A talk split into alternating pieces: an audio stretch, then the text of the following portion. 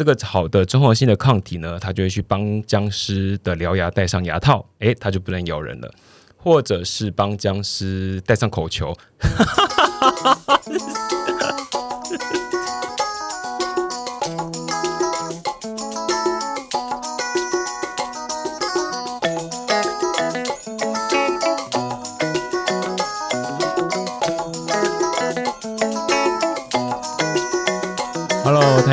泰哥好，泰哥我是豹猫，我是石石，欢迎回到花语万物。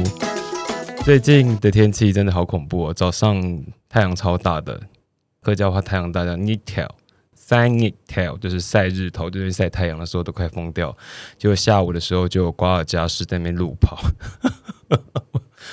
为什么会有瓜尔佳氏？这最近过的一切都还蛮好的。就是上次的时候啊，有跟大家讨论到说，就是补习班帮我造册，感谢补习班帮我造册，当时可以让我去打疫苗。然后我本来满怀的，就是那天就真的很感谢这一切，就是可以让我打到疫苗这件事情，我就很开心的骑着摩托车到医院。但是呢，我不知道大家有没有跟大家提过，说我其实有一直有在打 HPV，在今年在去年年底的时候，跟朋友一起团购打了 HPV。我施打的第一季是在一月底，然后再就三月底，再就七月底，所以我是真的不知道说到底造册的名册什么时候会要施打，所以我就先打了 HPV，然后打完之后就接到了打疫苗的简讯，打肺炎疫苗的简讯，我就问了一下我的医生朋友，我的医生朋友跟我说，我说应该是没有什么关系吧，然后我就想说，那既然没什么关系的话，我就把这一切交给。现场的现场的医生看看他觉得如何，所以我就很开心的骑到了骑到了医院，然后终于拿到了那个传说中的接种疫苗的小黄卡，然后就觉得很开心，上面写上自己的名字、出生年月日，还会加国籍，一定要写上台湾。接下来他就有一张纸是要问身体状况如何，有很多小勾勾，然后我对勾没有没有没有就没有发烧啊，没有过敏啊，没有对药物过敏，也没有对什么。什么疫苗过敏都没有，然后有一项呢，他就问你说：“请问你在这两周内是否施打过其他疫苗？”然后我就就思考了一下，就勾有，就觉得还是勾有，然后看那医生怎么办好了。然后就现场会有医生呢，他会评估一下大家可不可以打疫苗。他就跟我讲说：“哦，不好意思哦，就是那个我们要打的 A Z 疫苗，它的榜单上面明确的写说。”本疫苗不可与其他疫苗在同时，就不可同时在两周内施打，所以他因为我打了 HPV，所以我就不能打了，就接下来我就不能打这支疫苗。然后我本来以为这支疫苗会留着，就没有想到造册名单是这一次放弃就没有了，所以就就没有了，没有了就也是一种命吧，没有就没有啊。对，其实我本来在今年的三月的时候，本来想参加那个国内疫苗的二期试验。但是也是同一个原因，就是因为我有打 HPV 疫苗，所以他就说他不，就是他们不不敢确定到底我打下去疫苗会造成的副作用是我把 HPV 疫苗的副作用呢，或者是或者是这支现在在试验的疫苗的副作用，或者是安慰剂的副作用，所以他们就不确定，就所以我就没办法参与。先前呢，看到第六轮的公费试打有到三十八岁。然后就想说，哦，三十八岁还有一段距离，就高端疫苗开了，高端疫苗就要开了，竟然要开了，高端疫苗竟然开了，就觉得超开心的，就哦，三十六，好吧。然后想说，那嗯，反正就是这样造轮的嘛，有轮到就轮到就去打，没有轮到就算了，也没什么好挑的。然后三十六岁还是没轮到我，重点是，所以我就在等，结果没有想到，竟然就是还有空余的十打名额，我就。很开心的，在那天直播，在礼拜三吧，对我忘记了，应该是在礼拜三的下午的时候，就六四点准时把手机打开，打开一九二二，马上预约了，预约的我家旁边一个小儿科的诊所，然后终于可以打高端了。那我在前两天啊，有在昨天晚上，在昨晚上有在 Instagram 上问大家说，施打疫苗状况如何呢？你是 A Z 先锋还是莫德纳战士，还是你是高端人士呢？结果。化育万物的 Instagram 上的就朋友们，大部分都是没有打，就是还有还是啊，可能是比较年轻，所以还没有打吧，或者有其他打算。那蛮多一部分的人是打莫德纳的，然后我预约到了高端疫苗这件事情，我就呃跟我家人讲，然后我家人听到了第一句话回我说：“你打这个没有保护力疫苗干嘛？”就是他这样问我，我就突然想说，对啊，我为什么不去认真的想一下这个疫苗到底有没有保护力呢？然后因为一时也不知道怎么回他，就是不止，而且我觉得，就到时候中秋节大家回去过节的时候，一定会打说，一定会一定会问说。你打那个没用的疫苗要干嘛？所以我决定先把这件事情做好。所以我们这个礼拜就来聊高端疫苗好了，避免我回中秋节回家的时候，就是大家问说你打那个没有保护力疫苗干嘛？说我回不出话，所以我就来查一些数据。高端疫苗开打了嘛？就下礼拜一要开始打。对我，我有排到下礼拜一，然后我调的时间是下午的，哎，早上的十一到十二点，因为我怕睡过头，就希望一切顺利。然后我就。就对，所以他在二三号开打了，但上面什么都写了，就是没有写疫苗的保护力。疫苗的保护力是什么呢？疫苗的保护力，它是指说接种疫接种疫苗的人啊，就这种人群呢，去相对于没有接种疫苗的人去相比较，比较看看它减少了多少多少罹患疾病的几率，或是罹患重症死亡的风险，可以经由临床试验或是大规模的接种之后的流行病学。就是这些大数据同整在一起之后，就会得到这个结果。这个病还蛮新的吧？二零一九年叫 COVID nineteen 嘛，就武汉肺炎。从一九年到现在是二零一一年，大概有了一年多。所以一个疫苗要完成三期试验是真的蛮困难的。那我今天没有要帮高端讲话哦，就是今天就是单纯来想说，如果我回去的时候，我家人会问我什么话？疫苗呢？疫苗的保护力并不是百分之百，就是不是说打就我就是吃无敌星星这边没事。即使完成了肺炎疫苗的接种之后，依然还是要做好自我的防护，就是要勤洗手啊、戴口罩啊、做好社交距离啊，降低感染的风险。我好久没有社交了，好久没有那个人与人之间的距离了。这是疫苗的保护力，就是看看打完之后跟没有打的那个对照组啊，没有打完那些人去做比较，说看看大家罹患。的风险或是高重症的几率大小有没有差异？有没有显著差异呀？疫苗的目的是要干嘛？打疫苗要干嘛？打疫苗当然是希望有抗体呀。所以我们现在了解什么样什么东西叫做抗体？抗体叫做 antibody，就是它是免疫系统中用来对抗外来物质，像是病原菌。这个我们在先前的集数有提到过。就是在对抗外来物质的蛋白质。那如果人体被病毒感染或是施打疫苗之后，我们就会产生抗体来抓住这个外来入侵者。所以它抓住它不同的部位，可能这个这个抗体会抓他的大腿，或抓他的小腿，或抓他的嗯嗯随便，就随便了，就抓他的各种部位。那会抓不同的部位。如果说抗体抓对位置啊，就可以阻止病毒或是其他的病原体进入细胞，进而保护细胞不会受到病毒的感染。如果说可以抓到正确的位置，可以 get 到那个点的话，那个很难得到那个点的话，那这类的抗体呢，因为它可以中和病毒的毒性，所以又叫做综合性的抗体 （neutralizing antibody），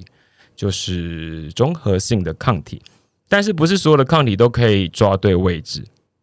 而中和病毒？就是有些抗体虽然抓到病毒的蛋白啊，但是没有确正中那个位置，所以它没有办法中和那个病毒，对对于我们的细胞或者是人体的健康没有保护力。那这种呢，就属于非综合性的蛋白。嗯，不是综合游泳河吗？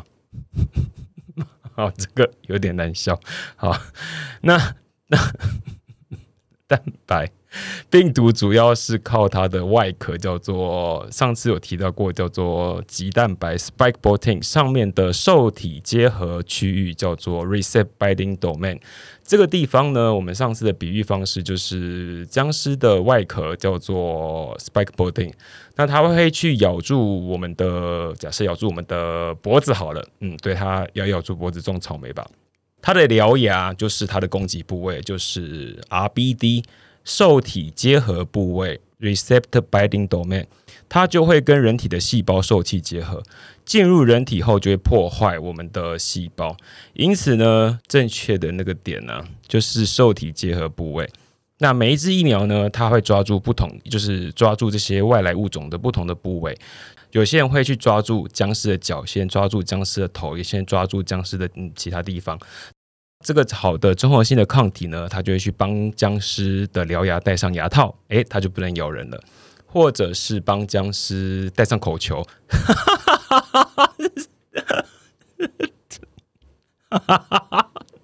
在公山小，啊，戴口球是什么啊？反正戴口球又不能咬人嘛。嗯，好，这个方式我喜欢，我要跟我就用这样跟别人解释。嗯，不对，这样别人解释别人会理解吗？我也我也不知道 哦，所以好的综合性的抗体是要抓到它的獠牙在哪边，并且让它防止它去咬人嘛，所以就要帮他戴上牙套，或是帮他戴口球，还有什么塞，我也不知道。好了好，就就就是不要让它咬人就好了，不要让它咬到人，它牙齿再没关系，就让它不要咬到人，就想办法去中和那个牙齿。哦，就是抗体的原理是这样来的，所以我们为什么要产生抗体，就是为了要去抓住这些外来的病原体。好哦，疫苗是怎么产生免疫力的呢？就是它的免疫力怎么产生的？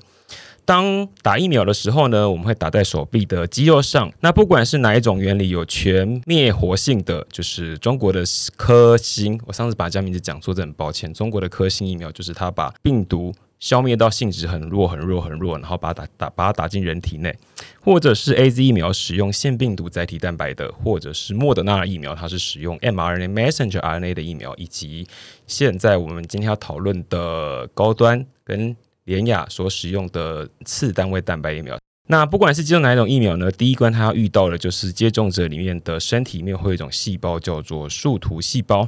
这种树突细胞呢，它就会发挥它的功能。它有什么功能呢？这种细胞它有特别的一种叫做抗原呈现细胞 （antigen presenting cell）。抗原 （antigen presenting） 就是传送，把它传送出去的细胞 （APC） 的角色。它可以把冠状病毒的 spike protein 的表面呈现出来。哦，它其实就像是什么呢？它其实就像是我们体内的一个小军队。那前面就是侦察部队，那就看到有前方有敌人，就把他照片拍下来传给总部。那第二关呢，就会来到了淋巴结。那树突细胞会把抗原呈现细胞，就是把这个照片给两个不同的 T 细胞，它是胸腺产生的免疫系统。那分别会是 CD4 T 细胞跟 CD8 的 T 细胞。其中呢，CD4 的 T 细胞它扮演的是一种，如果有打游戏的话，它就是辅助的角色。那它会让 CD8 活化，它让它活化起来，让它变得很有攻击力。它大概就是刺客吧。CD8 的 T 细胞又叫做杀手 T 细胞，它会去攻击。会是直接攻击病毒，或者是直接攻击被病毒感染的呼吸道的上皮细胞。哦，就它直接去攻击哪边有问题，去攻击哪边，它就直接去抓它。那另外一个刚刚那个辅助的呢，打辅助的，它除了会把人家活化之外，它还可以就有另外一部分会分化成辅助的 T 细胞，是滤泡型的辅助型 T 细胞，它会在淋巴结里面的萌芽中心启动下一个步骤。那就是第三关了，所以我们有一关一关的有产生抗体，会有一关一关的的门槛。那第三关就是淋巴结里面的萌发系中心呢，它里面的辅助细胞呢，它会帮助我们活化 B 细胞，使得我们可以产生具有抗体的浆细胞。那这个浆细胞就会产生综合性的抗体，就是它可以去抓到正确僵尸的獠牙。是免疫桥接试验中最重要的指标。诶，所以今天的主题要来讨论什么叫做免疫桥接。那协议中呢，自然会有一些游离的综合性的综合性的抗体啊，可以阻挡武汉肺炎进到上皮细胞、呼吸道上皮细胞。另外呢，抗体也可以跟遭受到感染的细胞的抗原呈现结合，然后吸引自然杀手细胞，开启它包杀性的机制，来杀死被感染的细胞。听到这个地方呢，就知道说哦，有一个军队。刚刚的军队呢，有一个侦察队，它就是抗原呈现细胞，把照片回传给总部的。那接下来就有两个兵团，这两个兵团一开始没有被赋予任务。那他们被赋予任务之后，军团把照片传回来之后，他们就知道说哦，好，我们要专门负责做这件事情了。那一个就他们旁边打辅助，一个旁边就是直接当杀手，所以他们都各司其职。然后照片传回总部之后，有另外一个辅助。辅助的那个人呢，他又跑去总部里面产生其他的大型的抗体，就是找出其他的帮忙的人，杀手嘛，那找出其他的法师或刺客过来。讲了前面这一大串的免疫系统啊，其实我们可以理解到，就是包含到前面的树突细胞、CD4 T 细胞、CD8 自然杀手细胞，这跟综合性的抗体，这些都是很重要的保护力。因为一个病毒进来了，就有这么多的步骤需要去进行，所以每一个的数值都是非常的重要的。有科学家在动物的实验里面去做比较，他发现呢，体内如果没有产生无法产生综合性抗体的实验老鼠，跟会产生很多的综合性抗体老鼠，但是没有办法活化 C D A 就杀手 T 细胞的实验老鼠呢，去就是它明明有很多的综合性抗体，但是它没有办法启动那个杀手 T 细胞的话，那其实它们的死亡率都是很高的，所以就表示说要达成有效的。保护力或是防护力，事实上这些指标都缺一不可。所以现在有非常多的文献正在研究，而且最近被有几篇已经发出来说哪些是可以当做是重要的指标。这样子，综合性抗体很多很棒棒，事实上不一定会代表它的保护力就很强。那保护力的相关性呢？疫苗它的保护力的相关性叫做 correlates of protection，是用来评估这个疫苗。它有没有保护力的数据？这些数据是来自于有接种的人，这些接种人的保护力会有一些数据。那当疫苗开发到第二期或第三期的临床试验的时候，我们就会从这些受试的人身上去找出有哪些数据是可以用来评估这个疫苗具有疗效、具有保护力的相关性。好吧，那就拿考试来讲好了。这次可能在学校考了很多次模拟考，然后看看他上真的上考场的时候考出来结果是如何。但我好不喜欢这种比喻哦，因为我觉得每一次的考试都让人家不是很开心。而且，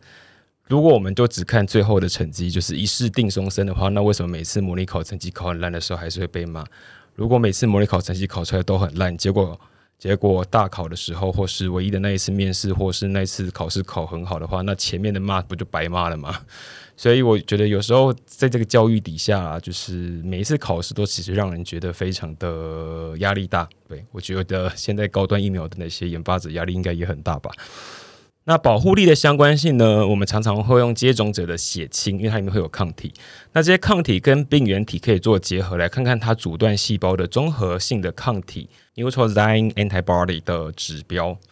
一般来说呢，要建立一个疫苗的保护相关性，需要经过到三期的临床试验以及足够的临床证据。现在的高端疫苗。到了临床二期，正在施行临床三期，所以它目前真的没有任何的保护力的数据，所以没有办法确定的，所以它到三期才有足够的数据 data 才可以告诉别人说这个数据上有疗效的安全性。那确定之后呢，如果有其他同类的、其他一样是用这种方式进行的，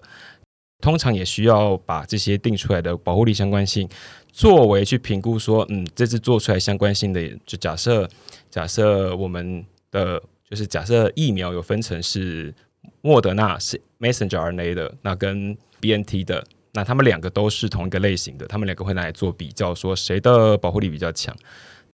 肺炎疫苗呢，就是市面上没有以前就有的疫苗啊，也无从公认。就是现在，因为它真的太新了，从 COVID nineteen nineteen 二零一九年突然出现到现在二零二零年到二零二年就一年多的时间，不到两年。真的没有太旧的疫苗，就之先前做好的疫苗跟现在做比较，因为就真的发生就这么久而已，所以要找出这些临床保护力的免疫指标作为保护力的相关性，其实蛮困难的。所以现在大家很认真的开始找这件事情。那目前呢，肺炎是全球大流行，它短时间内好像没有想要休息的样子，诶，就它现在好像在各国乱窜过程，然后没有想要稍微 QK 一下，然后又目又目前又没有有效的治疗药物。疫苗看起来目前应该是大家的希望吧。就疫苗的二期跟三期临床试验需要进入到疗效跟副作用，第三期的试验还需要有现有，还需要跟现在存在的疫苗、现有的疫苗去做比较。所以，因此呢，世界卫生组织为了加快武汉肺炎的疫苗上市，才会定出保护力相关性用于第二期的临床试验。所以，为什么？高端会有第二期的临床试验去跟别人做比较，原因就是这里。但是第三期的试验仍在仍然在进行中，因为我们是有东西可以比较的。那第三期还在进行中。先来谈一下免疫桥接这件事情，因为现在啊，台湾所处在的环境其实真的很困难，就是国际形势上很困难，疫苗采购跟供应链其实都不是这么的确定。就是前阵听到郭董要帮大家买疫苗，就讲一讲之后说什么时候来，他就说不要再问了。对，就是大家都不要再问了。就我觉得有时候疫苗来不来，我们很关心，可是一直逼问这件事情要干嘛呢？这个国际其实大家都知道，说我们要买疫苗就是没有办法就明着来的话，那为什么还要去一直逼着人家做这件事情呢？你想知道，还是你想要挖坑？我有时候觉得蛮生气的，看到新闻，疫苗的采购跟供应链，它可能会不确定。那以自己国家的角度，以台湾角度，当然是因为别人会干扰我们嘛，所以我们就只好自己就想办法自己产自己制的国产疫苗啊。就为了避免其他的国家打疫苗之后就开始慢慢解封，然后开慢慢开始恢复，可能是恢复到以前生活，但我觉得应该不太可能了。恢复到以前生活的话，我们仍然需要面对。如果我们现在是一个岛国，我们可以管制进来的人，但是大家如果都敞开大门的时候，我们还在这边没有打完疫苗，然后没有保护力的话，那也也许会将来的生活会变得有点困难。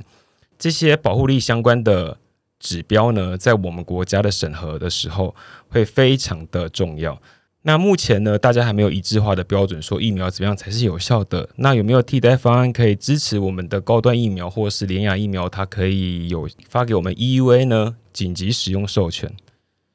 我们会这么快的通过这个紧急的使用授权呢？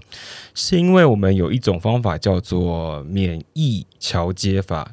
Immunobreeding，这也是其他的各国的单位行之有年的做法。譬如像是最近在打 HPV 的疫苗，那以前会从二价到四价到六价，到我现在打的九价，这些过程呢，他们去比较的也是使用它跟四价相比、跟两价相比、跟六价相比的结果是如何所产生的。免疫桥接呢，Immunobreeding 这个方法呢，通常是用在同一种疫苗产品。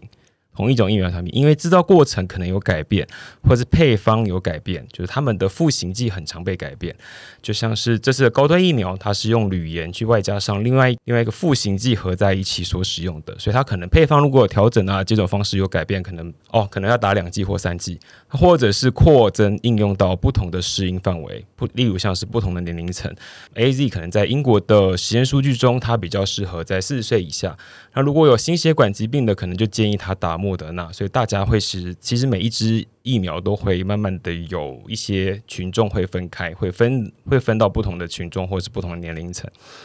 所以等等的原因，执行免疫桥接的时候呢，这种比较性的临床试验来支持这个国产高端疫苗的使用变更以及宣称。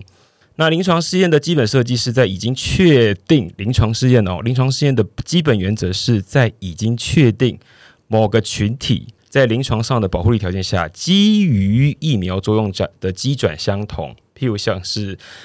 高端疫苗使用的是蛋白次单位疫苗，那跟美国的 Novava 使用的是一样的，那我们就可以来跟它做比较喽。利用免疫桥接对应到它，应该会有这个结果。这个方法相对起来就比较单纯。在所选择比较的指标上，具有科学的合理的基础状态下，我们就把它当做是哦，它们有相关性，就好像是由每次在学校里面考的模拟考，假设模拟考都考这个分数，那他大考应该也就是考这个分数吧的状态下去做比较的，就是每次考试考出来都是这个成绩，那大部那考完应该考完其他考试也是这个成绩吧？那也有人是小考成绩都很烂，大考成绩突然很好啦，所以说不定连连雅其实对抗变种病毒超强，对。就难讲啊！在今年的五月十七号呢，《Natural Medicine》的一份研究报告说，他们是以综合抗体效价当做是疫苗的评估保护力，当做是免疫桥接的观点。但是在今年的五月十七号的时候，就就发表了这篇文章。那这个研究跟过去发表武汉肺炎的患者呢，去比较他们恢复时期的健康健康状况，他的血清中抗体嘛，有这些综合性的抗体，它的效价平均值。与其他各类疫苗注射过之后的综合效价去做估算，那综合效价只说你跟它相比，你要稀释几倍之后还会有相同的效力这样子。那数字越高，但就是你稀释效果已经很稀释很多，还有效力，表示那个综合抗体数超多的。再对应到这些疫苗在临床实习试验的呈现的保护力进行数学模式上的估算，结果显示呢，疫苗所产生的疫苗所产生，因为他们拿了七种不同的疫苗进行去做比较，这个实验拿了七种不同疫苗去做比较，发现疫苗所产生的综合性的抗体的效价如果互相比较呢，保护力会呈现正相关。就当它效价越多的时候，表表示它保护力就越强。所以大家接下来可能就会想说，那这个方法应该可以试试看，就是直接使用综合效价的综合性抗体的效价，就是它被稀释多少倍之后仍然有效力的这个能力，去当做是可以这样去做 P 段的。然后我看到很多大学教授都会比喻说，这个方式就好像考研究所的时候，有一个人是毕业的哦，三期的他们是毕业的，那二期试验的那个可能是拿同等学历，但是为什么考研究所？哦，他去上战场，对他去上战场，所以上战场的时候有分毕业的跟同等学历的，但毕业的跟同等学历的根本就这两件事情好吗？就毕业归毕业，同等学历归同等学历，会考上归会考上啊，所以应该是拿成绩好坏来讲吧。不是拿谁有没有毕业这件事情吧？而且我也是拿同等学历考研究所的，所以怎样？同等学历不可以考研究所是吗？既然要比较，我们就来听听其他国家的，我们就来听听其他国家的蛋白质单位疫苗吧。那根据英国执行的三期临床试验呢，就是诺瓦瓦它的呃蛋白质单位疫苗呢，对于原型的 original 的原型的病毒保护力达到百分之九十五点六，Oh my god，超高的。那并入英国变种病毒株也是有用的哦。那它的整体的保护率高达百分之八十九点三哦。那对于南非变种的病毒也是有效的。根据五月的新英格兰期刊里面，ENJM 这个期刊里面的一份报告显示说，Novava 这个蛋白次单位疫苗呢，对于非洲变种病毒也是有一定的保护力哟。值得一提的是呢，施打 Novava 的蛋白次单位疫苗所产生的综合性的抗体的效价，比起武汉肺炎轻症，确实在恢复期呢，它血清中的抗体效价会多出四倍。所以它就会多出很多的抗体，与莫德纳的 mRNA 相比较呢，结果是相当的。所以世界卫生组织呢，也在二零零二零二一年的五月二十五号的 COVAX 的会议上呢，提出了免疫桥接 （immunobreeding） 的方法，取代传统疫苗的实验组跟对照组的比例关系。我们来看一下在。高端疫苗啊，高端这个疫苗，它在二零二一年在零在四月三号的时候，它是用仓鼠当做实验。这个实验最主要是告诉我们说，他们真的可以做出非常好的综合性抗体，而且老鼠既并没有体重下降，所以所以它表示它的疫苗的安全性很好，并不会有太多对于身体的不良反应。讨论一下高端为什么它可以在这么近期内就拿到 EUA 啊？高端疫苗在六月十号举行武汉肺炎二期临床试验的数据记者会，他提交食药署进行紧急授权审查 （EUA） 的审查，在七月十九号通过国内的专案制造许可。那根据食药署公布武汉肺炎的紧急授权 EUA 的要件指标有两个，第一个它的血清转换率要大于百分之五十，就是你打了抗体下去之后，它要产生抗体啊，不然打了抗体下去没有产生抗体，那就打食盐水吧，对啊，打身体健康的吧，嗯。啊，打了身体也不会健康，所以它就是血清转换率要大于百分之五十，这是第一个。它显出来数据，待会我们可以提一下。那第二条件呢，是它的综合抗体的平均几何效价，它要比 A Z 的疫苗组呢，它的比值不可以低于它的零点六七倍。那高端受试者的血清转换率高达百分之九十五，好，第一个条件符合了。那第二个综合抗体呢是 A Z 疫苗组的三点四倍哦，本来门槛是人家零点六七倍就好了，结果它门槛就它的疫苗数字是 A Z 疫苗的三点四倍，两者都达标，而且数字看起来蛮漂亮的，就考试成绩看起来考的这一次的第二次模拟考考的超好的吧。但是它还是高端仍然需要在一年之内提供它的保护力的数据。紧急授权，虽然他的知识模拟考考很好，然后就先让他来试打，但是第三期试验还是要做啊，就是人家还是要。如果我说将来有一天全世界开始出现了疫苗护照，如果只有打高端的，没有没有疫苗护照的时候该怎么办呢？所以就是还是要继续把后面的实验做完。这边有一个这些数据可以讨论哦。如果说综合抗体是综合抗体企业平均效价方面呢，要求是 A Z 这组是一。高端主要高达零点六七倍就好了。高端呢，它的下限是三点四倍，它连下限都是人家三点四倍。但是中来的更多不能讲说它比较好，就是这个数据上是好的，但因为没有后面的保护力的任何实验的结果，所以这些综合抗体数虽然已经很多人说哦，综合抗体多就表示它的效力很好，它的保护力是有相关性的，但是数字好真的不代表说它就是比较优劣的，因为他们就是没有。他们有相关性，但没有办法直接说，嗯，就一定是，就是像如果说我拿模拟考考试成绩拿去申请大学，他们应该也不会承认嘛。所以目前看起来都还不错，觉得嗯，这个应该是不错的结果，所以他们就发了紧急的 EUA，因为他通过两个条件。虽然我超级期待高端疫苗的，就是我本来没有预期到我会打高端疫苗这件事情，我完完全全没有预期到会打到高端疫苗，我可能就觉得我应该是 A Z 或是莫德纳吧，就是高端真的是渴望不敢奢求这件事情，就是为什么会有奢求啊？好奇怪哦！就我觉得打自己国家疫苗就觉得好，就觉得很神奇啊！不好意思，但是我还是没有很爱用我们国家的手机，我的手机还是用美国的。但是我不知道什么有疫苗看到自己国家生产啊，可能在生就是觉得自己国家的生机业正慢慢的在起来，感谢前辈们那么的努力。因为我在高中的时候，我们老师说二零二就是两二十一世纪是生物科技的世纪，然后以前都在听人家讲的时候，都可能大家念完四年都会觉得老师在那边嗯，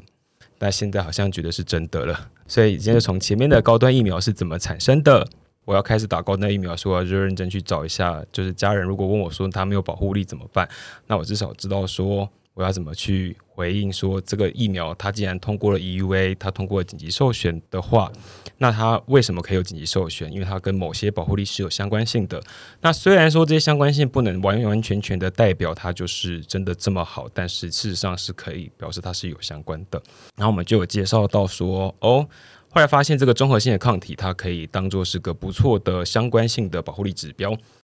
我觉得啦，不管怎么样，真的是有疫苗就快去打。对我实在有点看不太懂，为什么有人一直阻止别人要打疫苗这件事情？诶，如果自己不打就算了，因为我们不能勉强别人打疫苗嘛。不太理解，就是为什么要阻止别人打疫苗，然后还要阻止 EUA。那如果打下去没有用就没有用啊！如果我现在认真觉得，如就是万一高端疫苗打下去没有用，万一打下去没有保护力，国家一定会想办法再给这群人，就是万一我们这批人是打高端的，过了四个礼拜之后再打第二剂的时候，发现打完之后没有任何保护力的时候，他一定会把这群打高端的人再重新用另外一批的疫苗再补给他们啊！这不是国家应该会做的事情吗？所以大家就担心说，为什么就是要打这个没有保护力的，就先打。如果他有，就我赚到嘛。没有，国家会想办法。啊就是我们还是又买了很多疫苗啊，就是只是有些东西一直被阻挠嘛。就是被隔壁那个国家，就是自己把病毒放出来之后，还没有能力做疫苗，这件事情真的很令人生气耶。为什么你制造了不顺便把疫苗也做出来呢？还是本来没有没有意思要把它放出来，只是不小心就跑出来了？对，好。那我们今天就差不多聊到这里，节目的尾声。好，节目的尾声来到节目的尾声，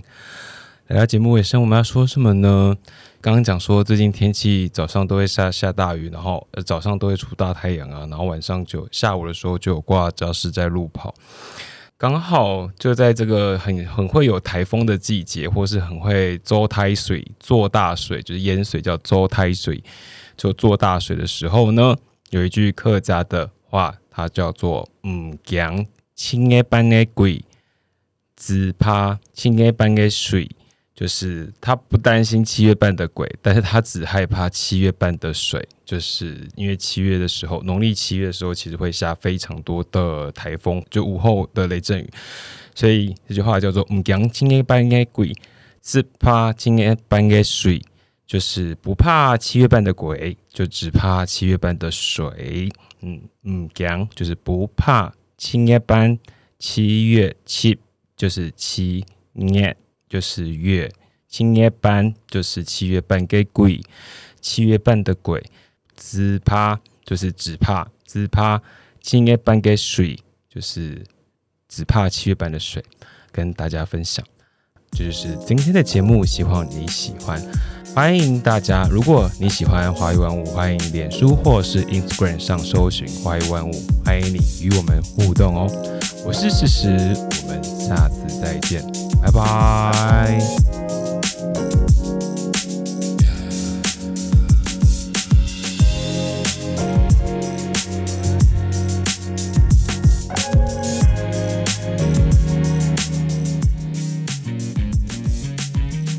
如果大家喜欢我们节目的话，也欢迎追踪我们的 IG，我们的更新进度都会在里面，也欢迎传讯息给我们，告诉我你想听。